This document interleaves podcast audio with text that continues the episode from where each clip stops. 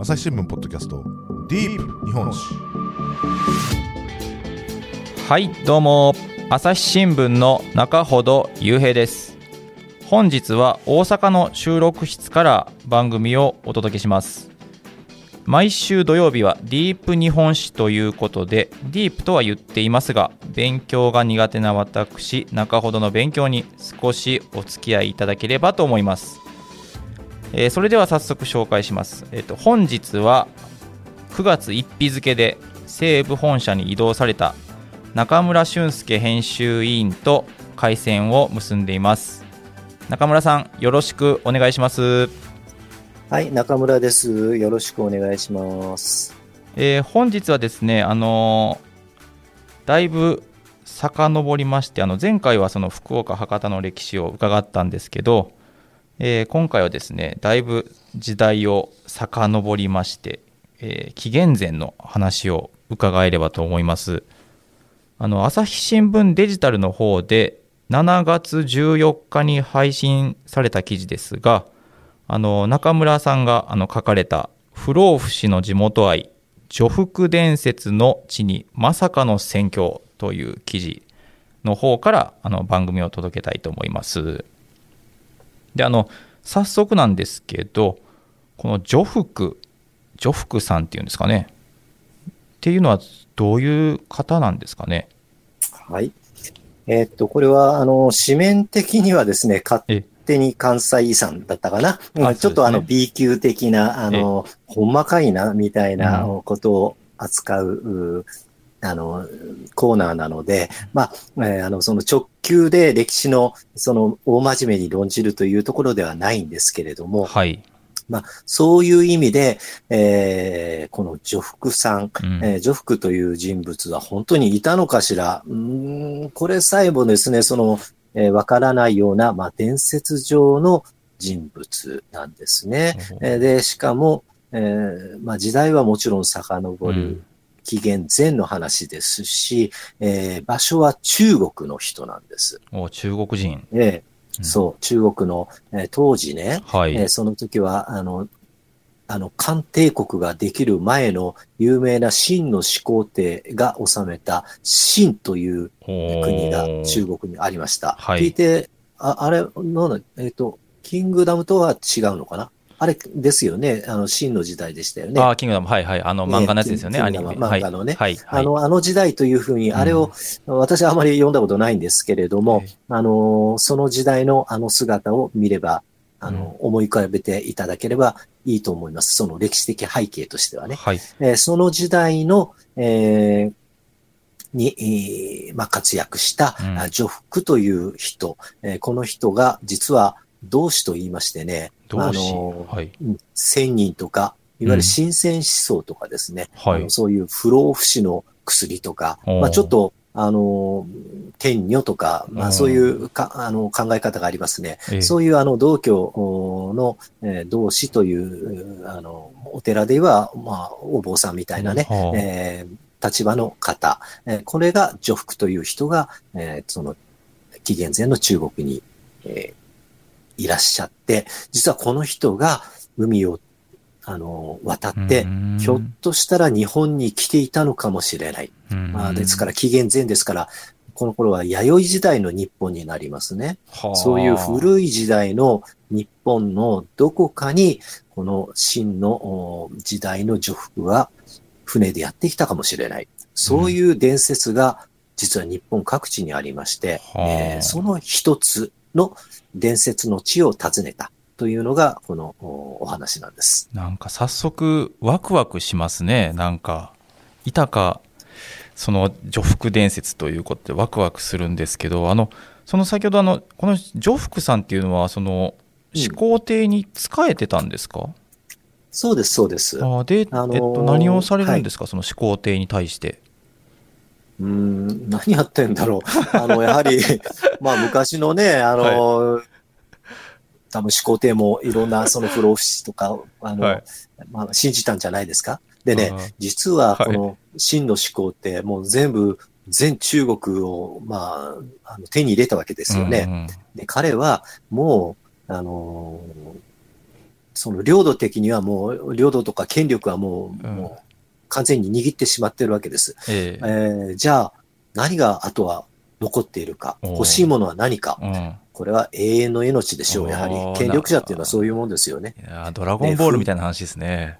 あ、そう。なんか、まあ、その権力者が大体、あの、はい求めるものは、その、もう、えー次の不老不死とか、長く生きたいとか、永遠の命とか、そういうことじゃないですか。でえーこの不老不死の薬を、うんえー求めた真の始皇帝が、うんえーこれをと、あの、どっかから見つけてこいと言った、う命令を下したのが、この女服だったんですね。おーなんか面白い。あの、あれですよね、真の始皇帝って言ったら、あの、兵馬俑の人ですよね。はい、そうです。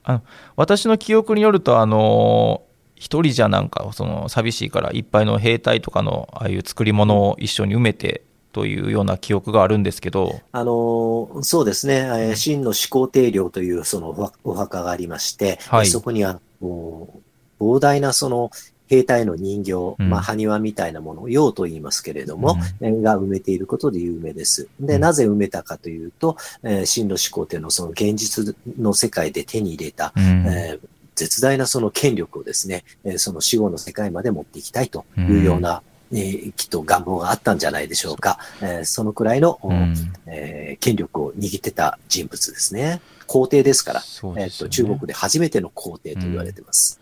それってまあ、えー言ってみればその死後の世界をうんとかそのまあ考えてたんでしょうしその死ぬことをなんか極度になんか恐れてるような感じも受け受けるんですけど印象。まあ、そうですね。うん。多分これはもう、あの、人間の差がなのかもしれませんね。権力が持ってる人も、まあ普通の人も、やはり死というのは恐ろしい。うん。で、えー特にこういう絶対的な権力者、すべてを手に入れた人は、うん。えーもう現実の世界ではもう何もすべて手に入ってるわけですから、じゃあ次に求めるものは何かって言ったら、おそらく不老不死とか、あるいは永遠の命、えーそしてそれを、えー求めて、えー手に入れてあの、この権力を永遠のものにしたいというような気持ちが、まあきっとあるんじゃないのかなと思うんですよ。私、皇帝じゃないからわかりませんけれどもね。あそうですね。皇帝じゃないから分からないですけどね、なんかそれだけの話で本当になんかまあ不老不死求めてどうこうとかっていうのはなんかいろいろなんか漫画であったりアニメであったりそういうのの創作物のなんかストーリーによく出てきそうな本当に話ですよね。なんか。ありますよね。で、この不老不死の薬を手に入れたいと、うん。うんえーいうことで、なんとか、あのーまあ、とにかく探してこいという、うん。まあ、いわゆる千薬、千人の薬ですよね。はい。まあ、本当だったらあるはずがないとは思うんですけれども、うん。えーまあ、昔でしたから、きっとうん信じたんでしょう。で、うん。その命令を受けて、うん。えーその、不老不死の薬の、お探しに出かけたのが、その人物がこの女福という人物なんです。この、まあ、今から2200年以上前ということやったんですけど、その当時はそのままだその世界のことなんかまあつぶさには分からないでしょうし、うんうん。あとあのそのその不老不死の薬とかっていうのがそのしまだ信じられてる時代やったんですか？まあうん今でも信じる人はいますとあ思いますけれども、まあ多分願望ですよね。うんえーで、当時はやはり、その、まあきっとあると、あー思われていたんでしょう。うんで、特にね、世界、まあよくわからないって言っても、まあかなりその、西洋ではローマ帝国がありましたし、まあはいいろんなことが分かってきていたんですね。ええで、中国の東の海がありますね。太平洋があるんですけども、東シナ海、それから太平洋に続きますけれども、ええどうやら中国から見て、えーうん東の海には、えー1000人が住む。1000人とか1000人とか、うんあのーいますよね。ええーえー不老不死の、まあ、人たちが1000人がいるじゃないですか。えええで彼が、えーあの、そういう人たちが、どうやら、えー中国から東の海には、えーうんまあ、島があって、うん。そこに住んでるんじゃないかというふうに、あのー考えられていたそうです。で、えーひょっとしたらその、えー海に浮かぶ、えー島にたどり着いたら不老不死の薬があるかもしれないということまでは、あの、認識があったらしくて、そこで、この女服というのは、えーまあ、道南道女3000人と言いますから、まあ、ちっちゃい子供たちも一緒に引き連れてですね、えーこの東の海に船出したと。で、そして、えーこの1000人の住む島を目指したということなんですね。すごいな。うん、まあ壮大な話ですよね。うんで、じゃあ中国から見て東の海には何があるかって言ったら、うんそこにある、じゃあ島は、どんな島があるかって言ったら、うんこれは日本日列島本でよですすよね。ね。うん。うんですから、この女福伝説、この日本列島には、はるか昔、この女福さんが、えーこここの地にたどり着いたという伝説の地が、えっと、どのくらいかしらね、二十何箇所お少なくともあると聞いています。あうんいっぱいありますよ。九州にもありますし、紀伊半島、あるいは富士山のふもととかね、へえーいろんなところにこの伝承地があるんです。ではあ私が行ったのは、この和歌山県の新宮市、えーこの熊野お信仰の地ですよね。うんうんえーここにも、やはり、えー海から女福さんがやってきたという伝伝説が残ってるんです。へえ。まあ、新宮下の台風がよく通るところですよね。確か。通りますかね。そうそうですよねえーまあ、紀伊半島ですからね。はいはいえー Deep 日本史 SDGs シンプルに話そう。パーソナリティの木田光です。ニュースの現場からお聞きの皆さん。朝日新聞ポッドキャストには他にも番組があるって知ってますか？最近よく聞く SDGs という言葉。優等生的綺麗事。不散臭いそんなイメージを持っているあなたも大歓迎。まずはシンプルに話してみませんか？複雑な世界がちょっと生きやすくなるかもしれません。アプリから SDGs シンプルに話そう。で検索してください。で、あの、どうしてその、1000人ということであれば、その中国の山奥の方になんかもいそうですし、どうしてその東の国っていうんですか、島う国、ん。日本を目指すようなことになったんですか？うん、そうですね。まあ、それ僕もよくわからないんですけども、確かにあの、ええ。西の方にも、あの、西東府とか西欧母っていう、ん。うん人たちが、1000人が住む昆仑山とかね、そういうのも想定されていたりするんですけども、うん。やはりその、日が、えそれは西の方ね、中国から見て。うんうんはい。で、やはりこの、えー東の海の中にも、えーうん。1000人の島があると信じられていた認識があったんですね。で、うん。まあそこには、えっと、英州、北条、それから蓬莱という3つのこの1000人の島があると言われていたので、えーまあ、船を漕ぎ出して、えー見つけようという気になったのでしょはあ、その、英州、あ蓬莱、北条、英州、3つの島ですか？う。えっ、と、まあ、島ですよね。うん。はい。それが、その、東の方にあるっていうのは、そそれ、あの、伝伝承っていうか、なんかに残ってたんですか？ね。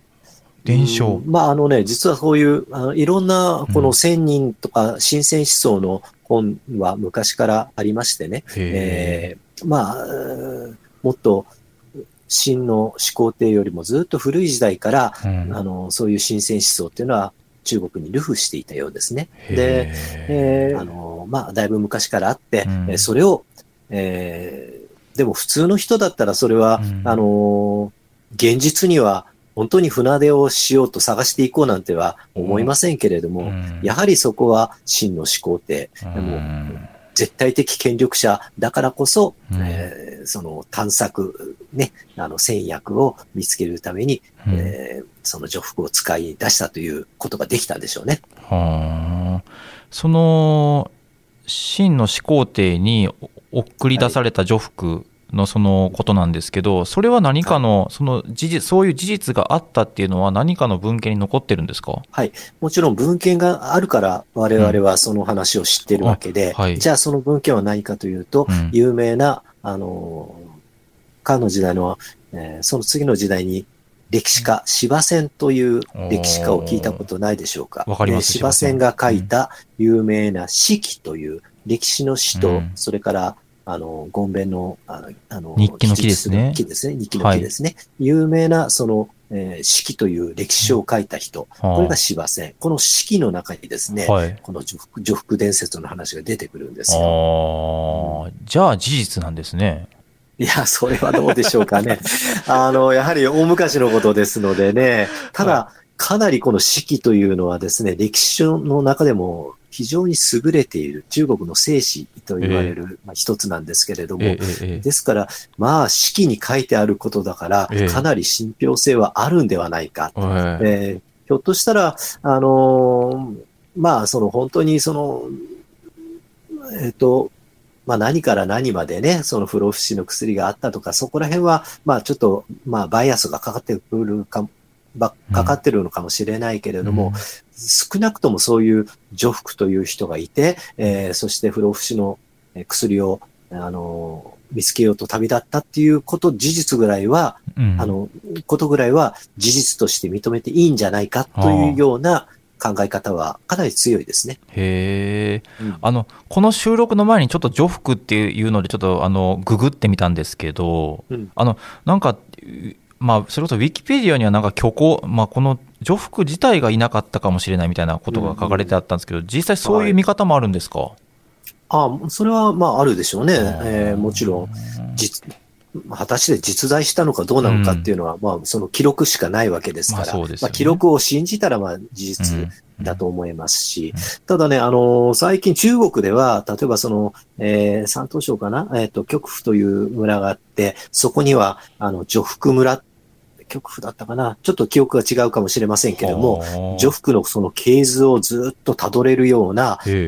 えーまあ、あの、村があるとかね、へえ。えーあるいは、す女服が旅立った、あの、港が、えー伝承があるとか、まあ、かなり、あの、史実ではないのかっていうようなうんうん。見方も多いですよね。じゃあそれこそなんか子孫みたいなのがいるわけですね多分いるんですよ。はあ。の それはもあうもちろん、いや、これ、いらっしゃるんであす。じゃああの有名なんですよ。でも、ただ、もちろん DNA 検査をしたわけではないですし、あの、女服の DNA そもそもわからないですから、はい。まあ、それが、あ果たして本物かどうか、はい。それはもう永遠の謎ですけれども、ただ私は女服の子孫であるということを、うん、あの、主張している方々はいらっしゃるようです。へえ面白い。なんかそれだけでなんか小説になりそうな話ですね。実際ね、女服の小説って結構あるんじゃないでしょうかね。なんかありそうですね、ただね、やはりそのこういう伝説っていうのは、例えうんばその源義経がええ。実は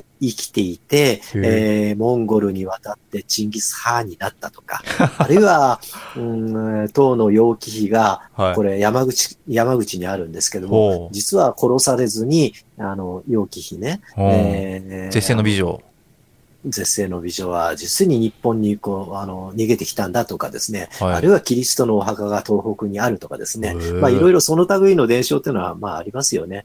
ただうんえーそういうのとはやはりちょっと信憑性は、あの、高いんだということをおっしゃる方は多いですね。その、あの、まあ、そんなに昔のことですから、その、海渡るのも大変じゃないですか。あのええ、前回、その、鑑真の話とかもありましたけど、はいはい。その、なんていうんですか、その、一人で来たわけじゃないですよね、それこそ。うん、あの、まあ、さっき言ったように、そええの子供たち、3000人ぐらいのあ子3000人か供たちも連はいれて、、はい。あもちろんその船を漕ぐ人もいたでしょうし、あの、いろんな、まあ、料理人もいたでしょうし、かなりの大船団で、もう来るとするならば来てたのかもしれません。まあ、そのくらいを用意できるのは、さすがに真の始皇帝、うんあの、できたでしょうからね。うんうんその、それで、あのうん、日本のどこに、あの、二十何箇所っていう話がありましたけど、はい日本のどこに来たかっていうのは、その、確実にここだっていうのは、わからないんですね。あの、確実に来たかどうかもわかりませんから、それはね。だからましてはその場所はわからない。でも、あの、不思議なことにね、例えば九州の佐賀、あーなんていうのは、いろんな女服伝説が結構密集してるところなんですよ。そして、えーあとね、富士山のふもととか、ええあるいは、あの、この新宮市とかですね、はい。鹿児島とかにもあるのかな、紀伊半島とか。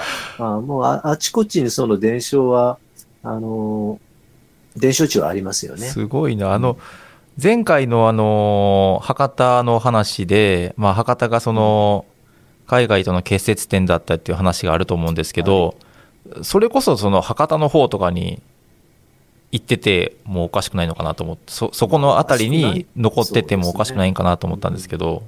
おかしくないけれども、うん。まあ、ないですね、そういう伝承は。まあ、むしろね、あれはほら、朝鮮半島からずっと下ってくると博多に着くわけなんですけども、はい。それが文化の、海外文化流入の大名、大名、大動脈なんですよね。はい。えーなんですけど、多分始皇帝も、さらにあの中国ですから、ええひょっとしてこの山東省とか、山東省って場所わかりますかね？あのーまあ、あの、元中国の本土から、はい。えー船出したならば、うんひょっとしたら九州の下を、こう、あれ九州にたどり着く。あるいははい九州から、あのー、太平洋側の黒潮に乗って、はい。えー紀伊半島とか、あるいはもっと本州の関東の方とか、富士山とかね、はいそ。こら辺にたどり着いてもおかしくはないですよあねー。ぐるっと回ってってことですよね。うん、ままあ、ぐるっと回るっていうのも、下から直接っていう感じでしょうか。ああ。それであの、えーっと、和歌山の新宮市に実際に行かれたわけですよね。はい、はい。で、あの、記事を見た、あの、拝見させてもらったんですけど、なんか極彩色のすごい建物が建ってますよね、これ。そうなんですよ。だから、えー、だから行ってきたんですけれども。すごいですね。これ中まあ、国。伝承だけだったらね、うんなかなか、あの、写真の、あの、ネタにもなりませんけれども、えーやはり新宮市は、その町を挙げて、え女服、女服がたどり着いたのはうちだというふうに、まあ、あの、活発に、あの、まあ、PR とか宣伝もしてますからね。ーええーで、女服公園というのはできたそうです。で、あと、女服の墓までありますね。ーこれあの、駅を降りたらすぐに目に入るんですか？はいはい。もうすぐ近くです。はあ。うんその、い歩いて3分ぐらいもかかんないんじゃないかな。えー今、あの、お墓っていう話があったんですけど、はい。それ、あの、勝手にジョフクさんのお墓作れるわけじゃないですもんね、けど。いや、勝手に作ったんだと。いやいや、こうこういったようななんか、あやはり 別にな2000年以上前の人ですから、別にお骨が残ってるわけでもなし、はい。えーまあ、えーまあ、言ったもの勝ちって言ったら怒られるかもしれませんけれどね、やはり、あの、まあ、本当に骨が埋まってるっていうわけではないんでしょうけれども、はまあ、それでもですね、あの、うん江戸時代までにですね、この新宮という地には、女福さんがついたんだという女福伝説がすでに根付いていたということを、あの、うんはあ。まあ、示すもの。つまり、えーつえー新宮の地にとってですね、女福さんというのはそのくらい、あの、大きな存在だったということを、まうん。あ、あの、表しているというふうに見ていいでしょうね。それだけこの女福さんが、その、皆さんにうん愛されてきたということなんでしょう。これびっくりしたんですけど、あの、和歌山県新宮市、ここ、女福一丁目っていうんですね。そうですね。あの、番地がそうなってます。はあ、この、けど新宮の方では多分その、ずっと伝え、言い伝えられてきたんですかね、要するに、ここに女福が来たんだよっねあのそうて。うん、そうだと思いますあよ。ーこのあの、女福さんが来た時は、日本は弥生時代っていうことやったんですけど、はい。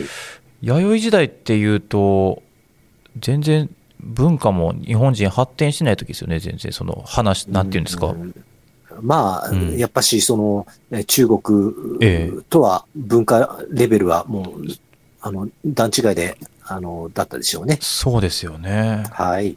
その後、その、ジョフクさんがその、不老不死の薬を持ち帰ったとか、そういう後日談っていうんですかね、そういうのは、あの、残ってるんですか？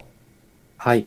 えー、残ってますね。えーっとね、えー結果的に不老不死の薬というのは、あー真の始皇帝まで届きませんでした。うんだからまあ真の始皇帝はもう死んじゃって、えーまあ届いてたら始皇帝はまだ未だに君臨してるかもしれませんしね。そうですえーでもそれはなかったと。はい。で、えーあの、一説によると、えーこの女福は、うん。まあ、たどり着いた地で、まあ、それが日本だったのかどこだったのかわかりませんけれども、うん。そこにずっと、えーそのまま上陸した後に、そこに住んでですね、はい。一生を終えたという、えーあの、伝承もあります。で、その時にいろんなその中、中国のね、うんえー先進文化、はいそその時は先進的な、あの、大帝国でしたから、はい。で、えーその新しい、あの、進んだ文化をですね、このたどり着いた地、日本かもしれない、そうじゃないかもしれない、そのたどり着いた上陸の地に広めたというようなお話もあります。はあ、面白いですね。なんか、これもなんかロマンというか、そういうのがあって、すごい面白いですね。これはロマンですね。うんなんかあの、うんこの話を伺った時に、そのマルコ・ポーロがその日が、まあ、黄金の国、ジパング黄金の国みたいな話があったと思うんですけど、なんかそんな感じで日本って見られることも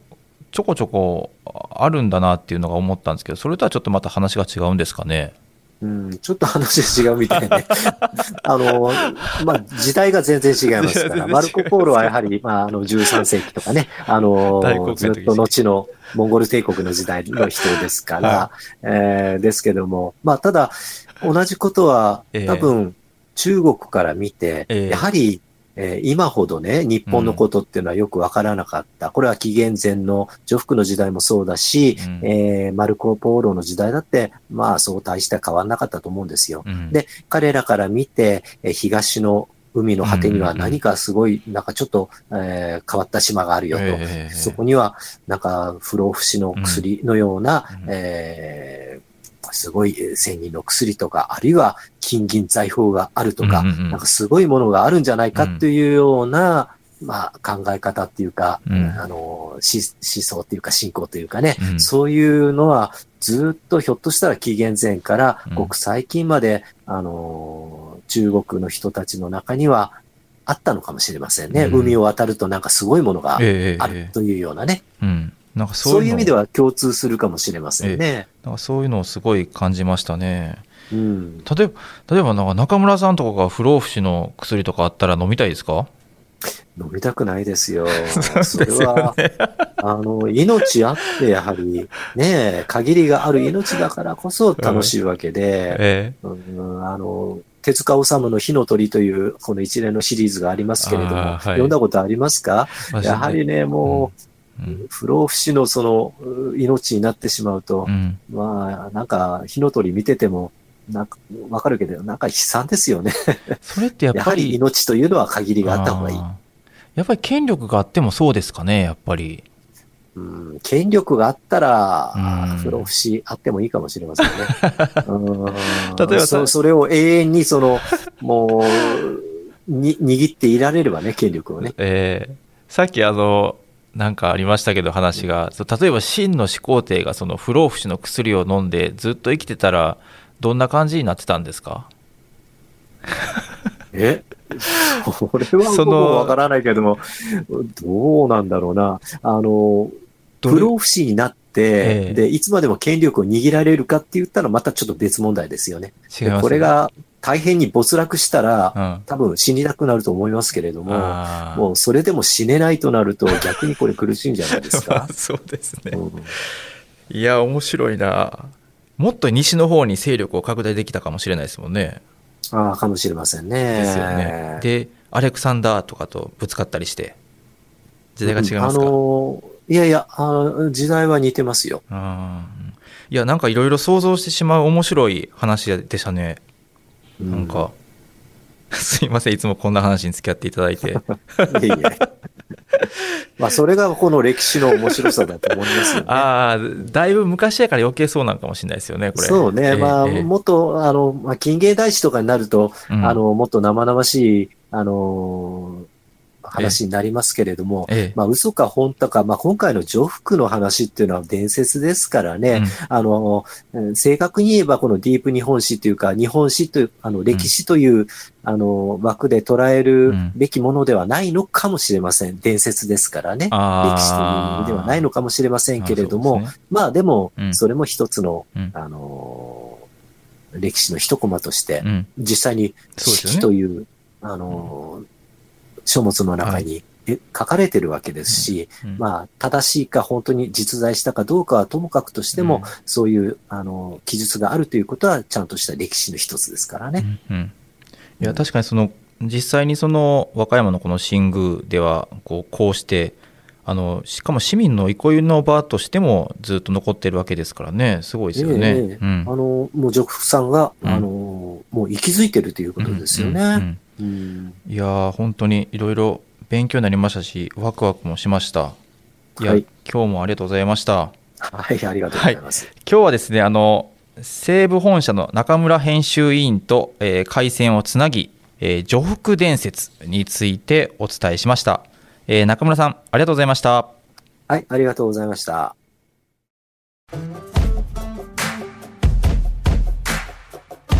朝日新聞ポッドキャストディープ。日本史。はい。